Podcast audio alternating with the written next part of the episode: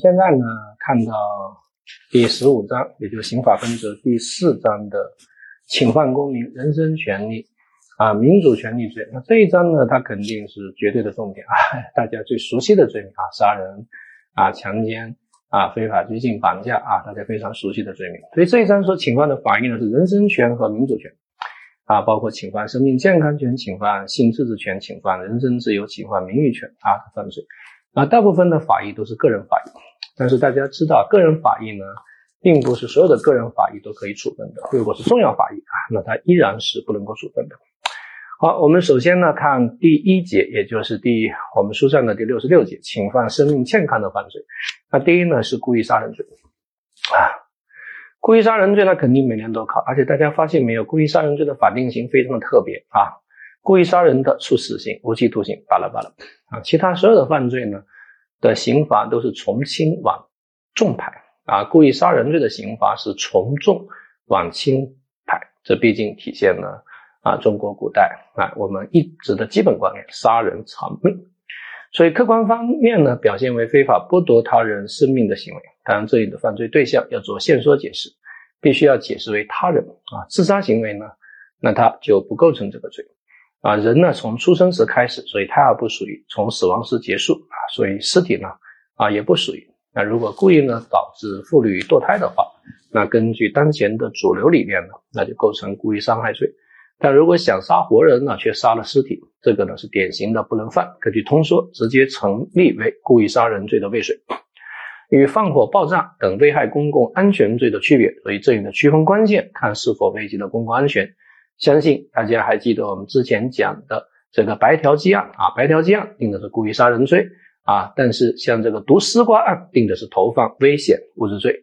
所以关键看有没有危及公共安全。但如果杀完人之后毁尸灭迹，啊，又危及公共安全的话，那么就构成故意杀人罪和放火罪，实施数罪并罚。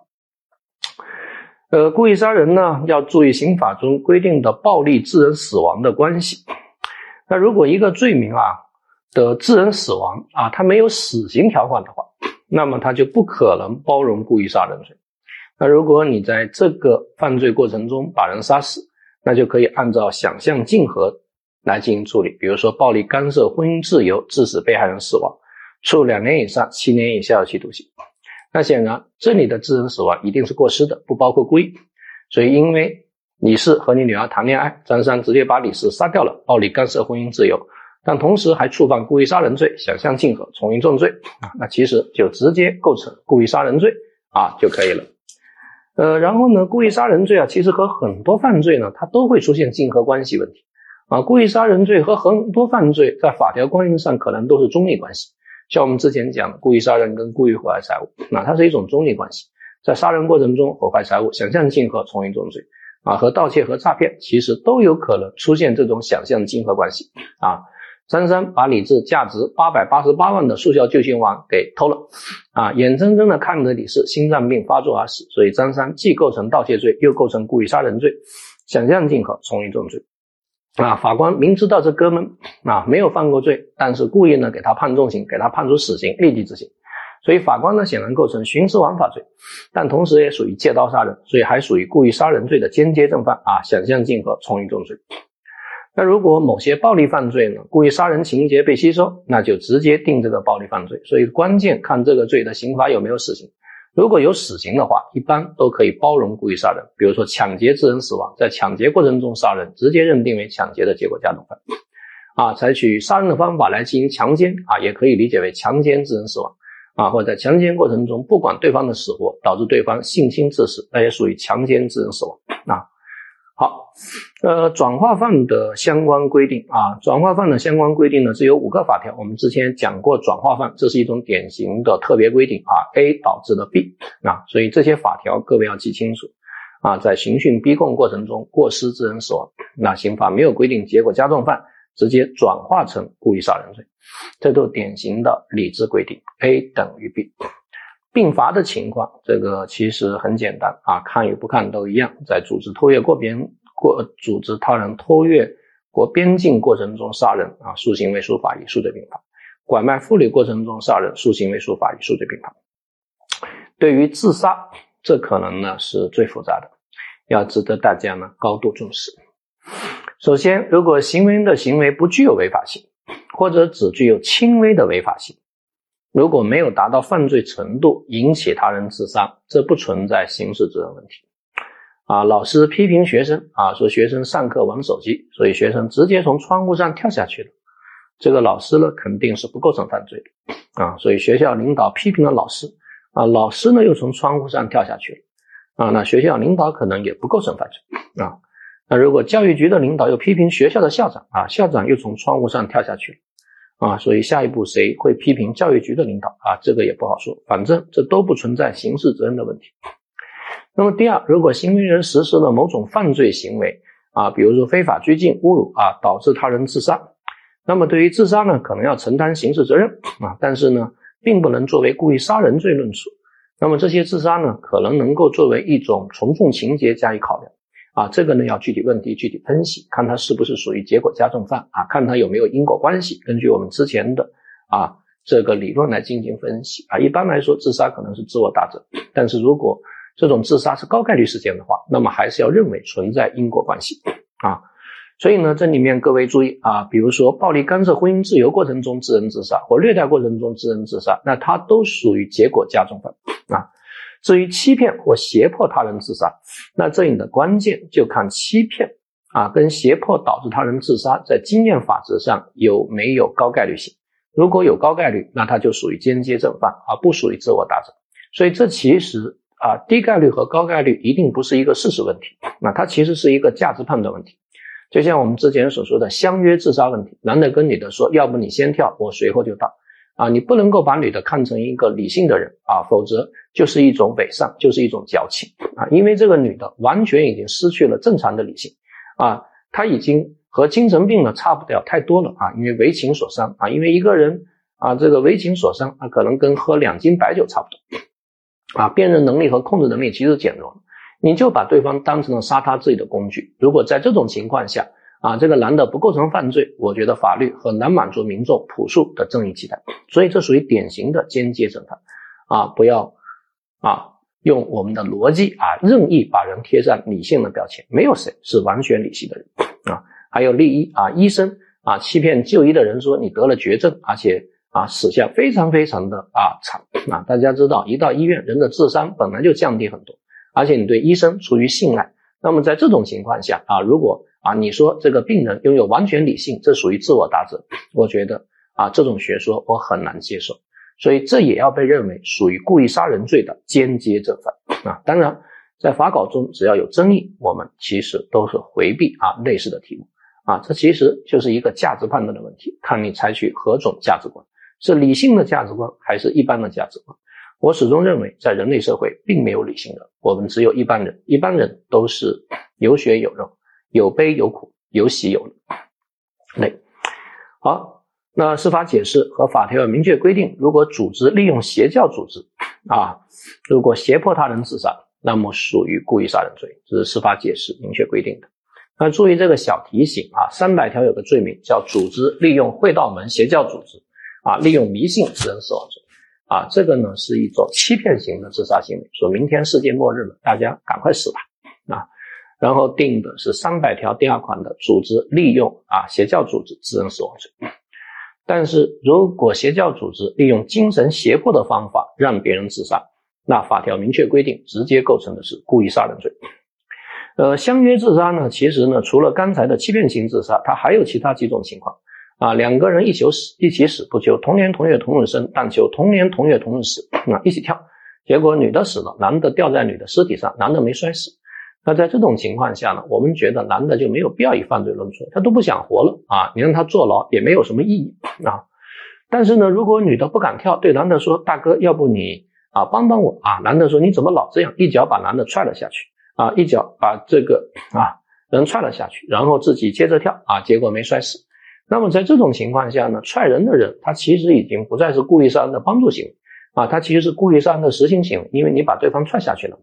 这本身就是故意杀人的实行行为，虽然你是得到他的承诺而踹的，但是这种承诺不能对生命权进行承诺，所以也依然理解为故意杀人罪啊，依然理解为故意杀人罪，只是在量刑的时候可以从宽哎呀，当然人类社会太过于复杂啊，还有很多很多种其他类型啊。那这个男的呢被纪委啊调查了啊，调查他跟另外一个女的啊两人的关系啊，所以两个人觉得完了，所以两个人一起约好去自杀啊，真的是想自杀啊。然后男的说跳吧啊，女的先跳了啊，结果男的呢临看那女的摔得那么惨啊，不敢跳了啊。那么在这种情况下，男的怎么处理啊？我觉得可能就很难追究他的责任啊。因为他确实不是欺骗性自杀，他是真的想跳啊，只是死到临头呢，又有点害怕啊，确实胆小。嗯，教唆或帮助自杀啊，教唆或帮助自杀呢，一般来说，如果教唆或帮助正常的成年人自杀，一般不构成犯罪啊，除非你教唆或帮助啊这个精神病人无理解能力的人自杀啊，那么才可以理解为间接正犯。那最后呢，还要注意，得到被害人承诺的杀人，这其实是一种实行行为啊。所以呢，因为人是不能处分自己的生命权的啊，自由不能以他人放弃自由为代价，所以你并不拥有彻底放弃自由的自由，那因此依然构成故意杀人罪。所以呢，各位同学可以看一下这个表格啊，欺骗或胁迫自杀，那显然是一种非实行行为。如果被害人是正常的成年人，那只有当这种欺骗或胁迫高概率导致自杀，才成立间接正犯。在法考中，一般来说，我看只可能考相约自杀中的欺骗性自杀，其他的一般都不会考啊。其他的非高率高概率的行为，那一般不构成犯罪啊，一般不构成犯罪啊。那如果对方是精神病人或未成年人，那成立故意杀人罪的间接正犯啊。但有一些法条的特别规定啊，各位看一下，帮助和教唆自杀也是一种非实性行为啊。那除非是高概率啊导致自杀的话呢，才成立间接正犯啊。那么一般来说，一般来说，它是不构成犯罪的啊。一般来说，如果被害人是精神病人或正或成或未成年人，那当然是可以成立故意杀人罪的间接正犯啊。得到被害人承诺的杀人行为，那其实是一种实行行为，那就直接理解为故意杀人罪的实行犯。只是得到被害人承诺的杀人的实行行为，其实既包括作为，又包括不作为啊。啊，比如说这个岳母呢身患重病啊，那这个姑爷呢把家的房子卖了啊，供岳母来治病啊，但岳母觉得把这个啊呃小两口的这个钱呢全都花光了，所以岳母呢执意出院啊，所以后来呢岳母呢就不想活了啊，就跟自己的姑爷和啊自己的丈夫说，我真的是不想活了，活的每一天都非常的痛苦啊，所以他们呢就开了一个家族会议啊，所以呢这个啊姑爷呢和岳父呢。就买了一包毒鼠强啊，就交给了这个岳母啊。岳母说：“那你们在外面等一等啊，一个小时后再回来啊。”回来之后啊，岳母服食了这个毒鼠强啊，去世了啊。那在这个案件中啊，那这属于帮助自杀还是得到被害人承诺的自杀，就很值得研究。因为我们一般认为帮助自杀，它是一般不构成犯罪的，但是得到被害人承诺的杀人，那他还是构成啊犯罪的。所以在这个案件中，很明显，表面上是在帮他，但事实上呢，我们会发现，当妻子中毒之后呢，作为丈夫啊，他是有制止义务的，他是有救助义务的，所以你没有履行这个救助义务，当然这是得到你妻子同意的，所以属于得到被害人承诺的不作为杀人行为。那至于姑爷，至于姑爷呢，你没有法律上救助自己岳母的义务，但是当你把毒药给岳母喝，其实你是创造了危险。那既然创造危险之后，你就有排除危险的义务。所以从这个角度而言啊，无论是岳父还是姑爷，其实都属于不作为的实行行为。那虽然是得到了被害人的同意，所以属于得到被害人承诺的杀人行为。那所以这可以构成犯罪。但是我个人觉得，这是不是啊可以予以从宽处理？那所以最后法院都是判处的缓刑啊，判三缓五啊，缓期执行啊，在性质上是犯罪，但是在量刑上给予从宽。啊，所以一男一女啊决定自杀啊，因为他们的爱情不容于他们的父母啊，也不容于他们的父母啊啊，也不容于这个社会啊，也不容于他们的同学啊，同学们经常嘲笑他啊。其实我告诉你，很多同学之所以嘲笑你，可能只是嫉妒你而已啊。人类的嘲笑带有着深深的恶意和嫉妒啊，所以何必关乎别人的嘲笑呢？啊，你就把这个嘲笑的嘲啊看成这个啊很潮的潮啊，看成这个朝你致敬的潮，不就可以了吗？啊，所以不要为他人的嘲笑啊所这个跌倒啊，越嘲笑你越要坚强啊。但是这两个小孩呢，可能看完罗密欧和朱丽叶啊，觉得自己的爱情不容易这个社会啊，所以决定啊一起自杀。啊，两个孩子可能都十七岁。啊，然后呢就坐在就是啊偷了大人的车。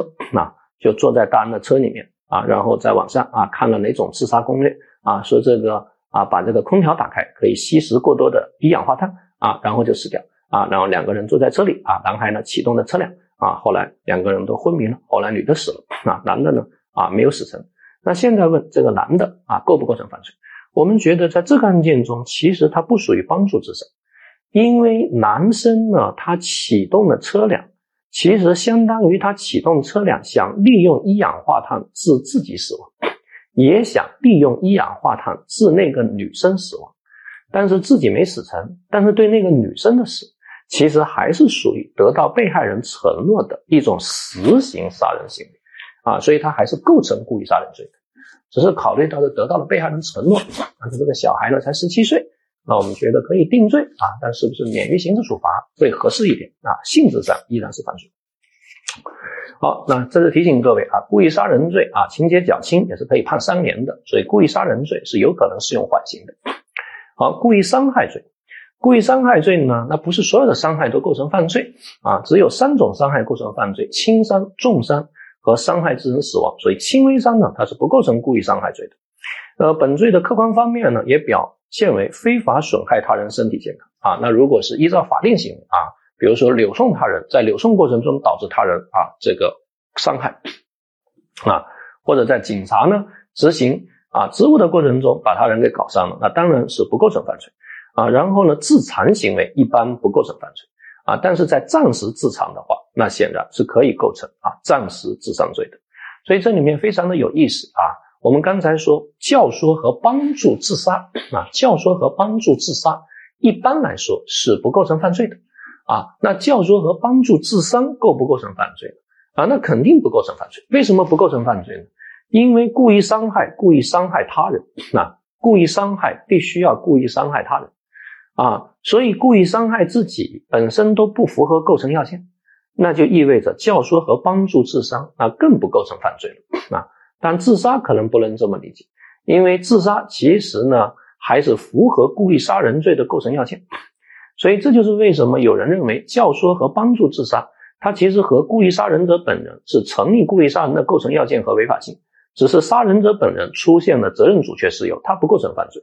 但帮助和教唆自杀是可以构成犯罪的啊，这是一种理论，但只是在我们的啊现在的主流观念中，我们认为教唆和帮助自杀啊不再认为它构成犯罪了啊，因为我们可能有一种解释立场，就是啊故意杀人罪的杀人必须限制为他人，所以呢自杀神行为本身它也是一个构成要件本身的主确行为，那么教唆和帮助自杀那就不构成犯罪了。好了，讲了那么多复杂啊，大家可能又昏了啊。那干脆大家就记住好了啊，教唆和帮助自杀，那一般不构成犯罪；那教唆和帮助自伤，那就更不构成犯罪啊。教唆和帮助自伤，那就更不构成犯罪。但是如果别人考你啊，把别人当枪使，利用他人自杀，那各位就要知道，那也有可能成立间接正犯，因为别人纯粹成为了一把枪。大家还记得菜花蛇案对吧？啊，菜花蛇案。啊，骗别人说啊，这个被毒蛇咬了，然后对方把手给剁了啊，这其实啊，那就是把别人当成了伤害他的工具啊。那当然啊，对方已经失去了啊，对方他不是一个理性的人，他被骗了嘛，所以那可以构成故意伤害罪的间接正犯啊。注意这个性质是不一样的。呃，十五岁的孩子对轻伤不承担刑事责任，只对重伤和死亡承担责任。然后还要注意同时伤害的情况，两个人没有一时联络啊。两个人，一个从东边拍砖，一个从啊西边拍砖，然后把对方给拍伤了啊。但是被害人头上只有一个伤口，搞不清楚谁拍倒的。那如果经鉴定这个伤口是重伤的话啊，那两个人主观上想伤害，客观上没有证据证明他，所以是故意伤害的未遂啊。重伤是处罚未遂的。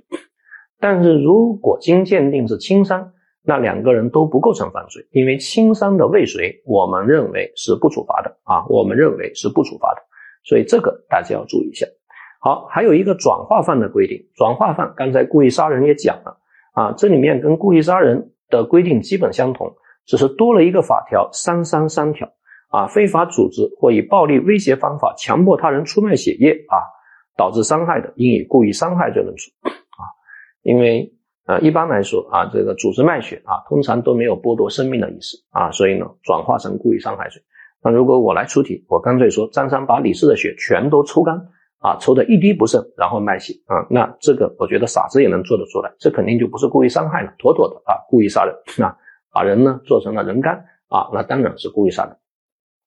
好，结果加重犯，呃，故意伤害罪的基本构成要件是轻伤啊，加重结果呢是死亡和过失，所以呢，结果加重犯啊，那很明显，客观上啊，伤害跟死亡之间要存在因果关系啊，因此呢，你把对方打伤，对方在送往医院过程中被撞死，那就不属于结果加重犯。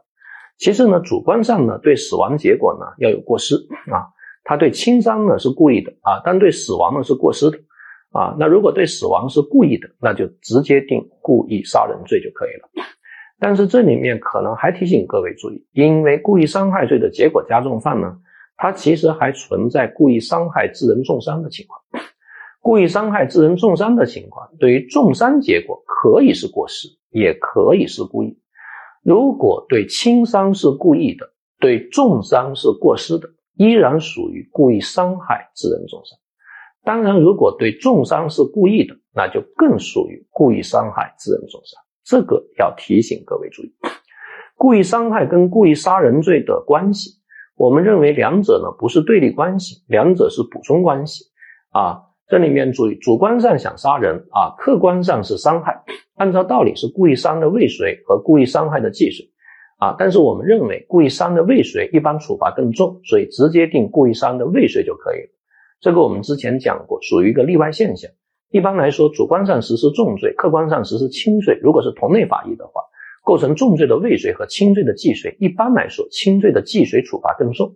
啊，但是呢，原则都有例外。法律的生命是经验，而不是逻辑。所以，主观上讲杀人，客观上是伤害，最后认定为故意杀人的未遂是可以被接受的。那故意杀人跟故意伤害应当如何区别呢？那一般来说，还是看他的打击部位啊。看他是否往要害部位打击，比如说打击头部啊啊，这个呃拿刀戳心脏啊，最后因为这个人的心脏长偏了没戳死啊，那肯定是故意伤害的未遂啊。但是如果你拿刀戳臀部啊，故意戳臀部，不小心把股动脉给割破，那一般还是理解为啊属于伤害的意图，那就属于故意伤害致人死亡。那这个大家呢还是要注意的。当然，伤害跟杀人，我们认为它是一种补充关系。所以，如果无法查明是故意杀人还是故意伤害，那至少呢是可以认定为故意伤害罪。你看这里举了一个例子啊，甲想杀人，乙想伤害，两人共同攻击丙，那可以在故意伤害的范围内啊成立共同犯罪啊。或者行为人先以伤害故意，后以杀人故意对他人实施暴力，但是搞不清楚是第一手把人打死还是第二手把人打死，那至少呢可以评价为故意伤害致人死亡啊。这个大家还是要特别注意的。好，我们再看一个例子，嗯。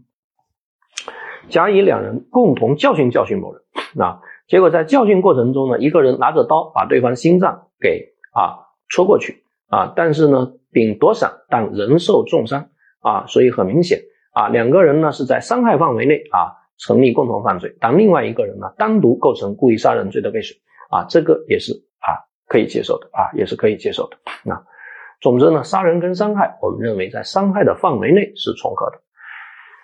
那么，他们与过失致人重伤、过失致人死亡罪的区别啊，其实我刚才已经讲过了。过失致人死亡，对死亡是过失的啊；故意伤害致人死亡，对死亡也是过失的。那两者之间最大的区别在哪？两者之间最大的区别看轻伤。如果对轻伤也是过失的，对死亡也是过失的，那他就故意伤害致人死亡；但如果对轻伤是故意的啊，对死亡是过失的，那就是故意伤害致人死亡。啊，所以两个人呢在爬楼梯啊，就是那种啊那种啊这种啊呃从一楼架个梯子啊爬上去，结果爬着爬着两个人在互相骂啊，那张三非常生气，拿着个铁锤啊朝李四的头上砸过去啊，李四一躲啊从三楼掉下去了啊，那在这种情况下啊，大家觉得是故意伤害致人死亡还是过失致人死亡呢？啊，那我看他的主观心态，因为你拿锤子朝别人砸过去，至少是有伤害的故意的。所以这是故意伤害致人死亡啊，故意伤害致人死亡啊。但是呢啊，如果啊你不小心把对方推倒在地，导致对方死亡，那他就是过失致人死亡。所以甲呢啊带着自己新婚的妻子啊在幼儿园啊接自己的孩子啊，为什么新婚的妻子就有孩子了呢？所以很明显这个孩子啊不是他现妻生的，是他前妻生的啊。结果今天时间没选好啊，前妻和他妈妈啊也来接孩子啊，所以前妻和他前岳母啊看到张三和他现老婆啊，那两个女的眼睛都红了啊，所以呢。这个前妻就对现妻说：“你这个狐狸精啊！”那个双方就厮打起来了啊！这个时候小朋友来了啊！老师看到这一幕，赶快把小朋友又带到教室里去了，说小朋友不应该看这些东西啊！这些东西不满十八岁看起来是不太好的啊！所以呢，两个女的厮打啊，那个现妻，那你想一想，你是张三，你帮谁呢？你帮前妻还是帮现妻呢？啊，你帮你前妈还是帮？哦，对，这到底是怎么叫也比较麻烦 啊！所以张三呢？啊，叫自己的前岳母说：“妈，别这样啊！”然后前岳母说：“谁是你妈啊？你跟这个小妖精过去吧！”啊，然后这个男的啊就没办法，因为要劝架嘛，啊，就抱住了自己的啊前岳母说：“妈，别这样，人太多了啊！”结果啊，岳母就摔了一跤，啊啊，就摔摔摔摔摔了一跤，送到医院啊，因为年纪太大啊，后来去世了。那么在这个案件中，很明显啊，或者啊。那这个案件中很明显是故意还是过失？那我们看，那他可能就属于过失啊。如果摔成重伤的话，过失致人重伤啊。呃呃，刚刚才讲的有点不太对啊。再怎么着，他不是故意啊。至于有没有过失啊，要具体问题具体分析啊。我觉得在这个案件中好像过失都没有，对吧？因为他抱住他岳母啊，因为呢当时呢是冬天啊，比较滑啊，所以就岳母摔了一跤，摔死。那可能。对不起啊，属于意外事件。啊，无论如何都不能理解为故意伤害致人死亡。啊，它其实属于意外事件。啊，因为他做的只是一个啊一般人都会做的事情，打架嘛。啊，那你肯定要劝架。啊啊，但是如果你劝架呢，你如果是抱着你的岳母啊，然后让你的现妻来打，呃，那肯定就不太合适。啊呃，所以这里面的关键啊，还是要看你做的事情呢是不是超越了一般人的常情常感。啊，所以在刚才这个劝架案中呢啊，我们理解为如果呢。你做的只是一般人都会做的啊，那他就理解为意外事件。但是你做的稍微有点离谱啊，有点过失啊，那就理解为过失致人重伤或过失致人死亡。好，这个大家注意。好，这是故意伤害罪啊，故意伤害罪。那故意伤害罪也提醒各位注意啊，其实故意伤害呢啊，致人死亡是可以判十年以上甚至死刑的，但是如果致人重伤也是有可能的。你看他的处罚，如果故意伤害。采取特别残忍手段致人重伤，造成严重残疾啊，比如说张三把李四两个眼珠抠了出来，然后直接当着李四给吞了下去，那我看那就可以属于这一条款，甚至可以判处死刑啊，甚至可以判处死刑。好，组织出卖人体器官罪，呃，组织出卖人体器官呢，它打击的是器官的中间商啊。就是不打击气功的提供者，也不打击气功的接受者，打击的是器官的中间商。所以器官的提供者呢，他是自愿的，他是同意的。所以这是为什么呢？有很多器官的中间商感到非常生气，说我们又没有伤天害理，这不都自愿的吗？啊，而且不，这不就是双赢吗？啊，甚至不仅是双赢啊，甚至可能是三赢，可能是四赢啊。你看一个农民啊，没有钱啊，家里面三个孩子要上大学。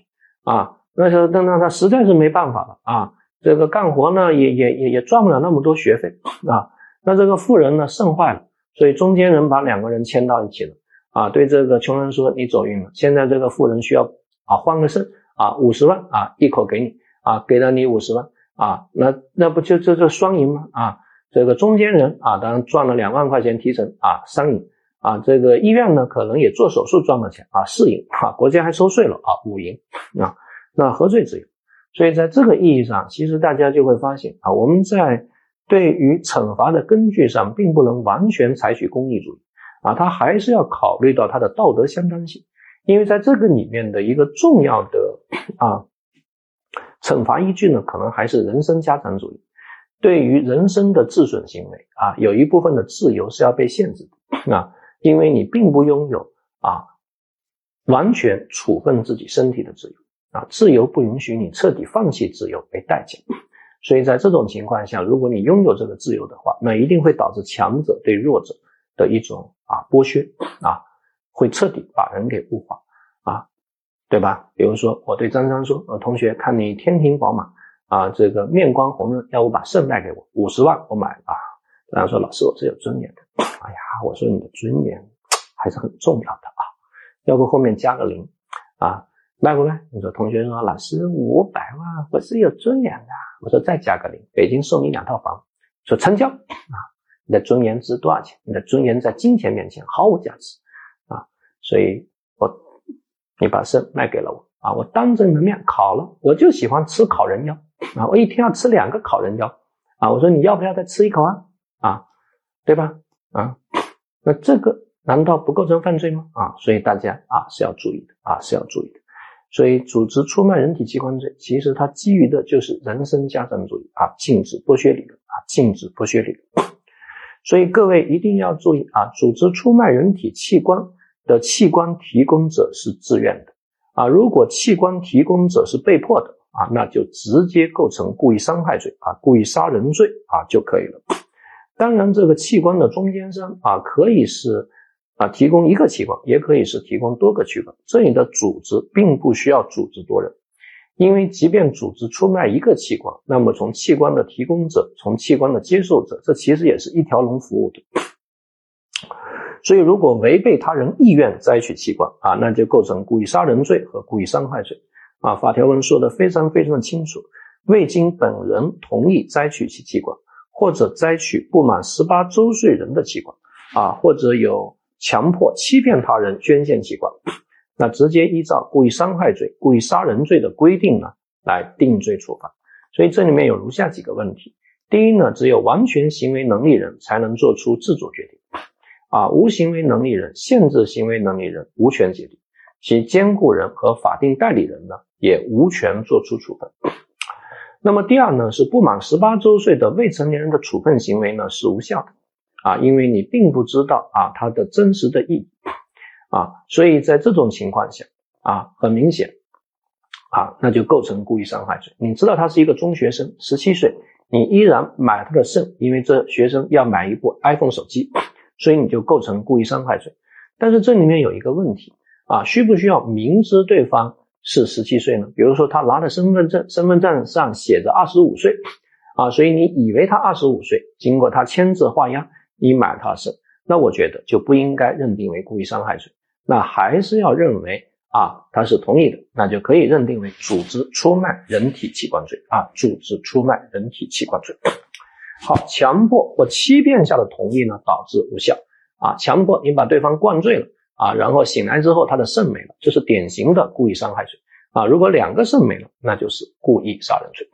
同时，欺骗也导致他人的承诺无效，但这个欺骗一定要注意是实质性欺骗啊。比如说，医生骗这个患者说他的肾坏死了啊，需要摘掉一个肾，否则就会没命啊。那被害人就摘掉了一个肾，其实肾好的不得了啊。那医生把这个肾给卖了，那医生就构成故意伤害罪啊。所以有一年呢，还考了一道题。啊，我骗张三说你的肾啊，这个这个啊，这个啊，能够卖五万块钱啊啊，所以呢，你看你有没有兴趣把这个肾卖给一个富商啊？你说可以啊啊，但其实呢，你的肾卖了十五万啊，我在骗你啊。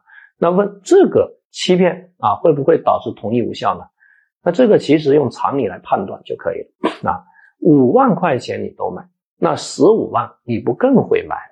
那因此，我们认为是存在这个同意的，那因此不构成故意伤害罪啊，构成的是组织出卖人体器官罪就可以了啊。那至于对方啊多拿了十万块钱啊，这可能呢构成侵占罪啊。所以你看我们考试啊，其实考的非常非常的温和，就这些题目啊，通过常理呢，其实都是可以推导出来的啊。但是反过来说，如果我骗你说啊，有一个有钱人要买你的肾。啊，他准备出一百万啊，然后你开心坏了啊，把肾啊给割了。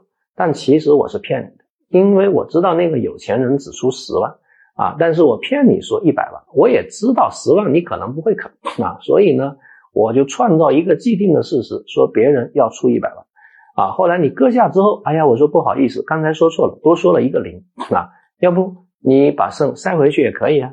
啊，那这时候木已成舟了，你也没办法了啊。那就在这种情况下，这个叫不叫欺骗啊？如果这个属于实质性欺骗，那显然就构成故意伤害罪啊。如果你认为这种欺骗不属于实质性欺骗啊，没有没有否定这种形式上的同意啊，那么就还构成组织出卖人体器官罪啊。那像这种题目，我们法考就不太会考，因为它就存在价值争议啊。这其实就是一个价值判断的问题啊，就是说这种欺骗是不是高概率会导致他人处分啊肾脏？大家觉得金钱啊，是不是给的钱多，你就会处分肾脏？啊，我个人觉得这就是一个价值判断的问题啊，因为我们认为身体是无价的啊，不能够用金钱来衡量，至少法律要持守这种价值观啊，不能够采取事实判断，要采取价值判断。所以我认为这种欺骗其实也不叫实质性欺骗啊，所以既然不属于实质性欺骗，那这个同意形式上就是啊存在这种同意，所以依然构成组织出卖人体器官罪。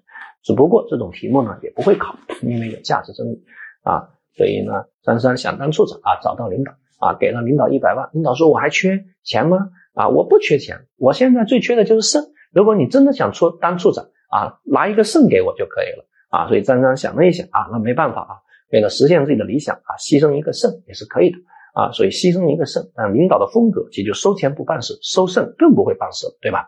那领导收了一个肾，定什么罪呢？呀，这个就不太好定罪啊，定受贿好像是不太合适的，对吧？啊，那你说张三是同意还是不同意的呢？